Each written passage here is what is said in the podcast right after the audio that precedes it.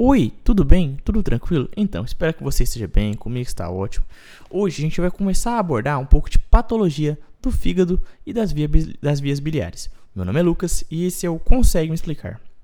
Antes de mais nada, eu tenho que fazer aqueles pedidos que muitos de vocês já estão carequinhas de saber, que é claro, se você não sei consegue explicar aqui no Spotify, no Cashbox, por favor, cogite seguir. Basta você clicar nesse botãozinho de seguir para você estar tá recebendo todo domingo os três novos episódios que saem daqui. Além disso, também te convido a seguir a gente lá no Instagram. O Instagram do Consegue Explicar é o arroba consegue me explicar underline.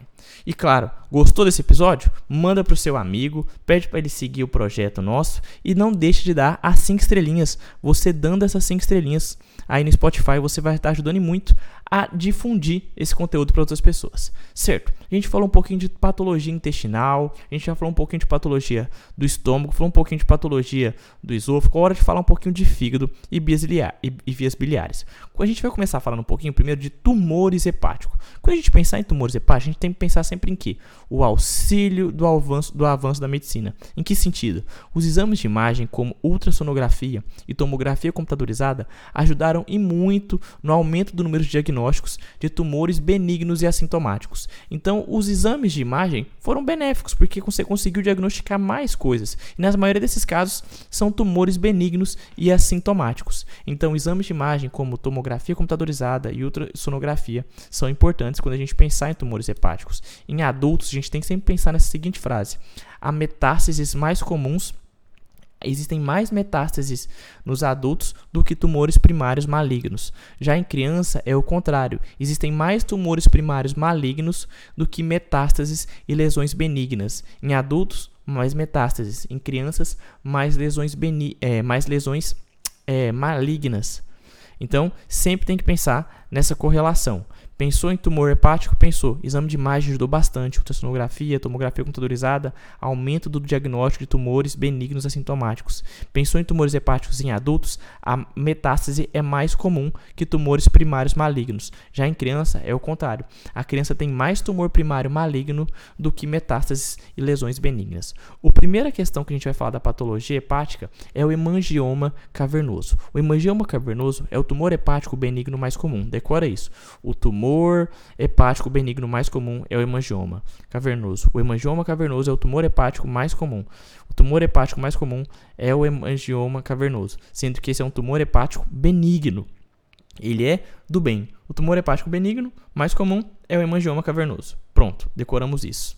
Ele acomete todas as faixas etárias, em especial a faixa dos pacientes que têm mais de 20 anos até 40 anos. 60 a 80% desses pacientes que têm, que são diagnosticados com hemangioma cavernoso, 60 a 80 são mulheres. Uma, o, o, aumento do volume na gestação e o uso de estrógenos faz com que haja mais chances de ter esse hemangioma cavernoso. Então, um aumento dessa questão do volume da, na gestação, volume em questão, tipo assim, volume hepático mesmo. A gente sabe que a pessoa, a mulher tem muita mudança corporal. Então, um aumento dessa questão da quantidade de hormônios faz, corrobora para essa para esse esse dado de que 60 a 80% das mulheres são as pacientes que têm o hemangioma cavernoso. É uma lesão solitária formada por vasos sanguíneos proliferados. A biópsia é contraindicada. Lucas, por quê? É uma lesão solitária formada por vasos sanguíneos proliferados. A biópsia vai ser contraindicada porque você fazer uma biópsia do hemangioma cavernoso é você pedir para fazer um sangramento ou muitas vezes até oculto e o paciente tem uma hemorragia interna. Isso vai ser problemático porque pode acabar, acabar fazendo com que seu paciente tenha que fazer uma laparotomia, alguma coisa mais invasiva ainda. Então a biópsia é contraindicada. A biópsia é contraindicada para o diagnóstico de hemangioma cavernoso. Lembrar que hemangioma cavernoso é o tumor hepático benigno mais comum, é uma lesão solitária por, é, formada por vasos sanguíneos proliferados. A maioria dos casos de hemangioma cavernoso, os pacientes são assintomáticos. Ele costuma ser um achado acidental nesse paciente.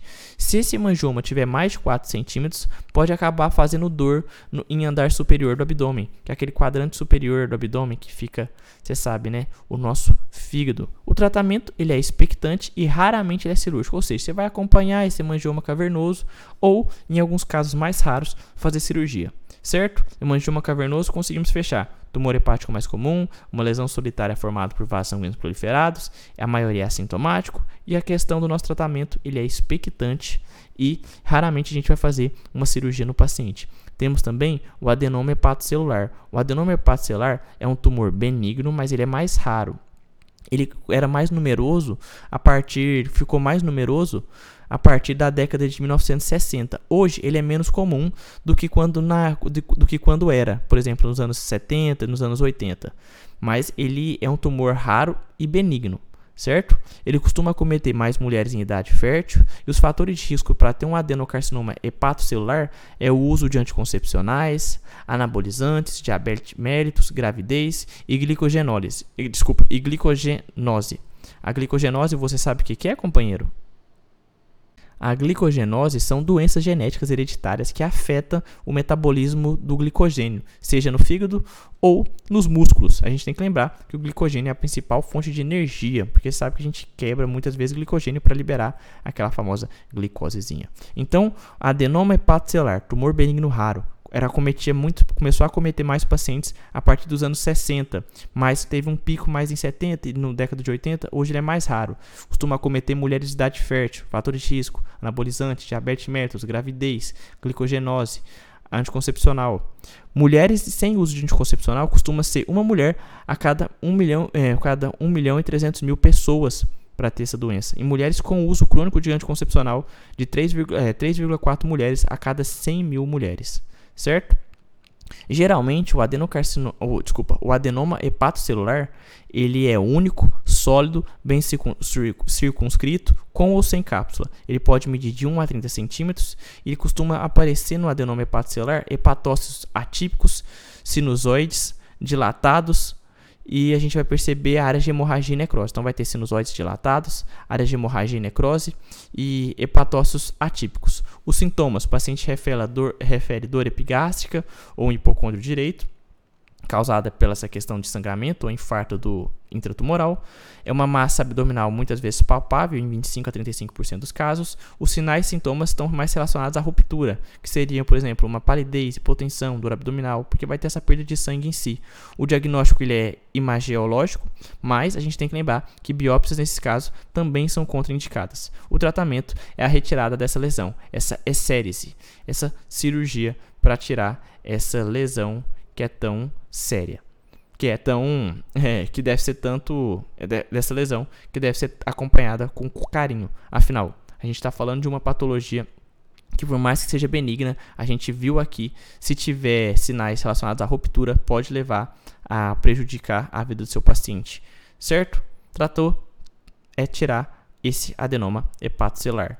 Lembrar que esse adenoma hepatocelular ele é raro. Já o hemangioma cavernoso é, hemangioma cavernoso é o tumor hepático benigno mais comum.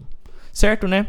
Então, era isso que eu queria falar com você hoje sobre essa questão de patologias do fígado. Espero que você tenha gostado. Reforço, se você não segue a gente aqui no Spotify, no Cashbox, por favor, cogite seguir. Você seguindo, você vai estar recebendo todo domingo os três novos episódios que a gente tem, tem feito e produzido. Claro, se você não segue a gente no Instagram, siga também. É o arroba consegue me explicar, underline. E se não deu as 5 estrelinhas ainda aqui no Spotify, não deixe de dar, que isso vai ajudar e muito na nossa manutenção e na continuidade desse projeto. Certo, né? Um beijo para você, espero que você esteja bem. Valeu, falou e fui!